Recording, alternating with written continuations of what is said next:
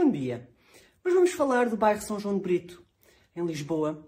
Não é a antiga freguesia de São João de Brito, não é, não é esse, esse bairro que estava lá. É um bairro uh, que está ali junto à segunda circular, à saída da segunda circular, quem vai para a Autostrada do Porto, a Autostrada do Norte. É um bairro que é limitado ali pela Rotunda do Relógio, a própria segunda circular e a Avenida do Brasil. Vê-se da segunda circular, há quem pense que aquilo era um bairro de barracas, mas não é. É um bairro eh, de pessoas que vieram da África, eh, logo a seguir ao 25 de Abril, e não tinham família em Portugal continental, nem tinham qualquer tipo de apoio. Portanto, pediram ao Estado português que lhes, eh, que lhes indicasse um sítio, um terreno, onde pudessem fazer autoconstrução. E a Câmara Municipal de Lisboa indicou-lhes ali aquele terreno, deu-lhes aquele terreno.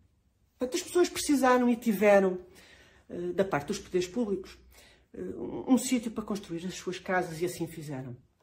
Mas daí em diante abriram-se as portas do inferno.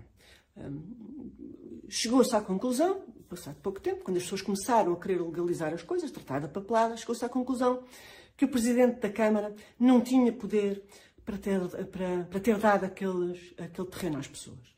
E, portanto, daí em diante, uh, uh, os vários organismos do Estado, os serviços do Estado, o Estado Central, as CCDRs, as câmaras, eh, passaram vários governos e ao longo destes quase 50 anos eh, o processo andou de Herodes para Pilatos e só agora, passados 48, 47, 48 anos, é que as pessoas conseguem ter uh, o bairro e as suas casas uh, devidamente legalizadas. Isto foi uma, uma alteração específica para este caso no, no plano diretor municipal de Lisboa. E o último troço, que é o, o troço da, da Rua das Mimosas, fica ali mais junto à sequência circular. Já o resto já estava praticamente tudo resolvido. Eh, este, este último bocadinho eh, foi inviabilizado eh, com o pretexto de que a autoridade dos aeroportos levantava ali problemas, de obstáculos, por questões de segurança mas a própria autoridade dos aeroportos e a CCDR já tinham autorizado para ali, mesmo junto, ainda mais perto do, mais colado, mesmo colado ao, ao aeroporto, uma bomba de gasolina. Portanto, hum, nada disto faz grande sentido, não se pode, não se pode aceitar nada, destas, nada destes pretextos. Portanto, tudo isto decorre, no fundo, de uma série de gestos políticos e administrativos exemplares, uh, exemplares no pior sentido uh, da palavra, no sentido do que não se pode fazer.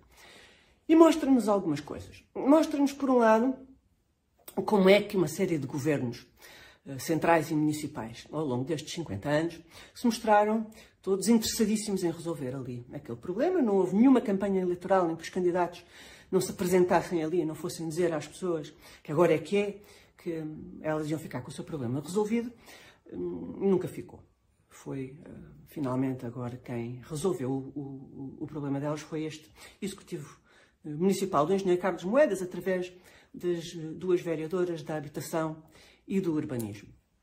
Sim, é verdade que a democracia funciona um bocadinho por acumulação, ninguém faz grandes gestos, pessoas vão acrescentando, vão resolvendo pequenos problemas aqui ali, mas o facto é que o Partido Socialista esteve vários anos, um, ao mesmo tempo, no Governo da República e no Governo da cidade de Lisboa. E nem assim conseguiu resolver aquele problema às pessoas.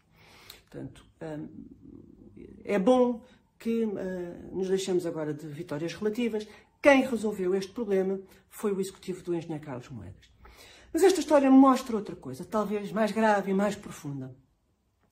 Ela mostra que a legislação e a regulamentação, em vez de facilitar a vida das pessoas, eh, muitas vezes serve para criar pequenos centros de poder, eh, pequenas cotadas, e que depois são usadas pelos chefes setoriais para fazer impor eh, a sua vontade, para fazer valer o seu poder e para impedir que os assuntos sejam despachados, a não ser que cumpram os seus caprichos. São pura e simplesmente caprichos de quem impõe a sua vontade e as suas, as suas inseguranças, as suas taras, muitas vezes.